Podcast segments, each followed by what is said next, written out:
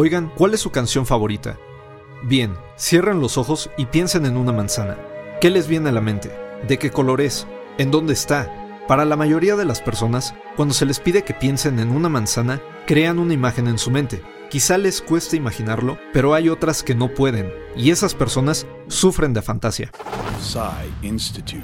Masterpiece Your Life. La mayoría de las personas pueden conjurar imágenes en su cabeza sin dificultad, algo a lo que ya Aristóteles llamaba el ojo de la mente. Pero existen personas que no pueden hacerlo, un fenómeno que llamó la atención de Sir Francis Galton ya desde 1880, pero que habría de popularizarse tras la publicación del estudio realizado por el profesor Adam Seaman de la Universidad de Exeter, en el que la denomina como afantasia congénita, Publicado por Seaman en 2015, el cuestionario Vividness of Visual Imagery invita a participantes en el estudio a visualizar una serie de imágenes, como un pariente o la imagen de un sol naciente, y clasificar qué tan vívida es la imagen de un perfectamente clara hasta ninguna imagen en absoluto, solo sabes que estás pensando en el objeto. Se clasifica como a fantasía si obtienen un total de 20 o menos en las 16 preguntas.